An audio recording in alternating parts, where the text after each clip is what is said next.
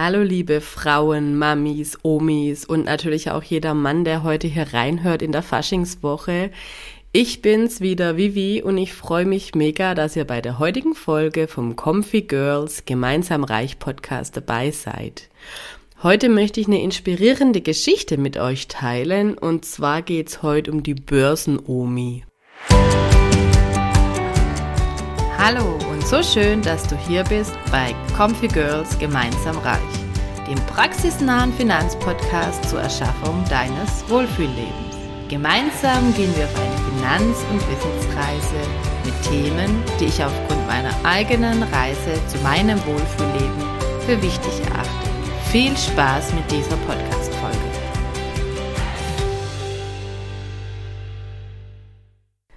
Wer ist denn die Börsen-Omi? Die Börsen-Omi ist Beate Sander und sie wurde als Börsen-Omi bekannt, weil sie erst mit 59 Jahren angefangen hat, ihre ersten Aktien zu kaufen und sich mit der Börse zu beschäftigen.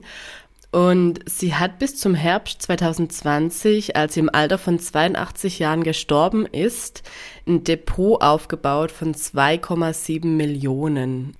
Und sie ist auch bekannt geworden dann, weil sie einige Ratgeber für die Börse entwickelt hat und veröffentlicht hat, unter anderem einen Börsenführerschein. Und ich finde die Geschichte so inspirierend und spannend, weil man einfach sieht, es ist nie zu spät, um sich für ein Thema zu begeistern und damit anzufangen. Und gerade im Bereich Börse eben auch. Und sie hat dann wirklich auch ein großes Vermögen aufgebaut. Also sie hat sich auch wirklich viel mit beschäftigt, jeden Tag, glaube ich. Aber trotzdem ist wirklich faszinierend. Sie hat angefangen mit 30.000 Mark und hat da eben ein Millionendepot draus entwickelt.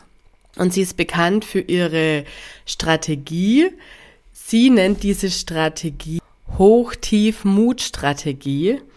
Und zwar hat sie so gemacht, dass sie eben Aktien aus drei verschiedenen Bereichen eigentlich kauft.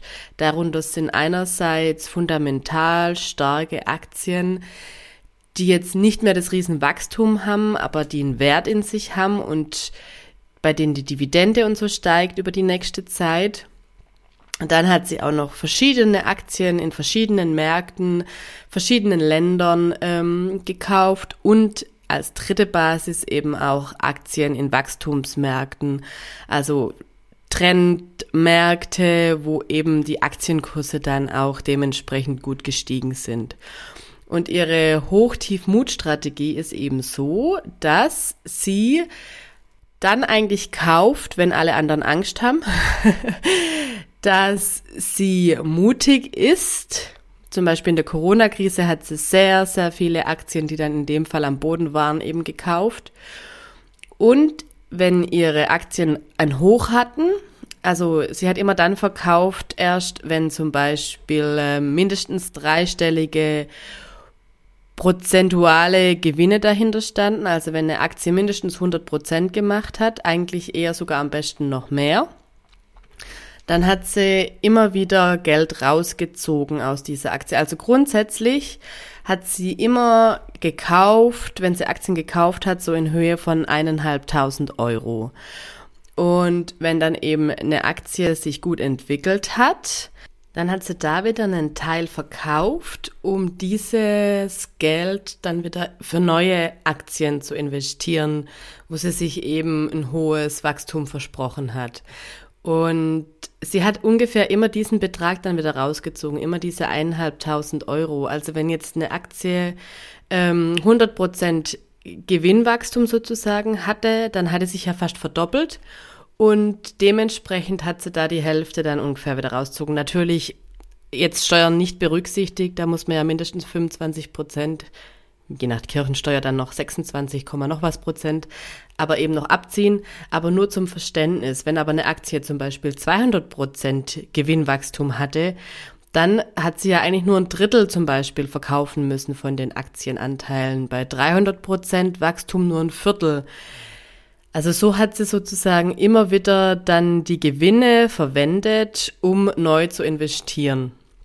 Wichtig bei ihrer Strategie, sie hat niemals alles verkauft. Sie hat immer einen Teil der Aktien ihrer guten Performer behalten.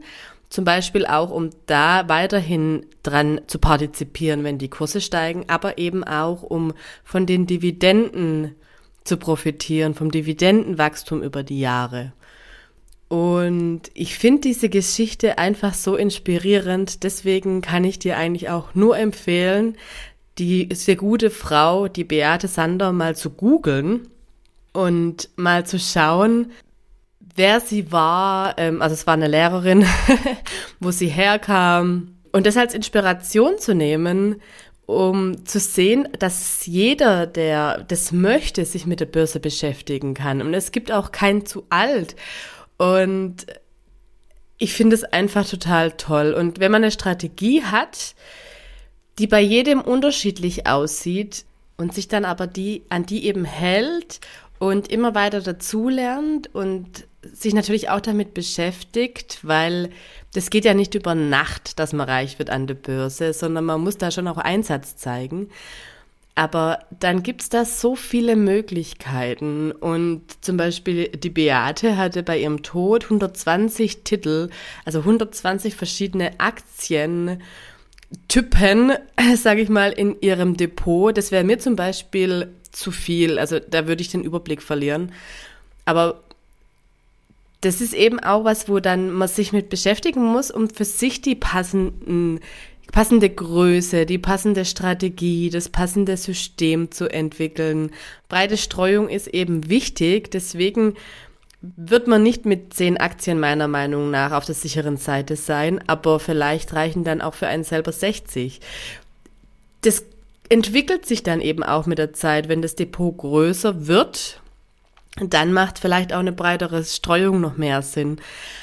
Aber das sind eben so Sachen, da muss man reinwachsen und das zeigt einfach wieder diese Ausdauer, die man braucht, diese Wissbegierde, Geduld, kein FOMO und auch eben mutig sein und zum Beispiel dann auch gute Unternehmen zu kaufen, wenn der Aktienkurs gerade unten ist, auch wenn die Presse und wer auch immer einem was anderes erzählt. Wenn man an das Unternehmen glaubt und das Bauchgefühl einem auch sagt ja und man sich da gut mit beschäftigt hat, dann ist das Potenzial da enorm und dann kann jeder von uns auch sein Depot über die Jahre aufbauen. Also mein Ziel ist auch in ein paar Jahren ein Millionendepot zu haben. Die Beate hat 15 Jahre gebraucht für ihre erste Million und für die zweite Million nur noch sechseinhalb Jahre. Diese Geschichte möchte ich euch heute einfach mitgeben, möchte ich dir mitgeben. Beschäftig dich mal damit, schau dir diese Frau mal an. Ich finde sie einfach inspirierend und schau für dich, was du dann da rausziehen kannst.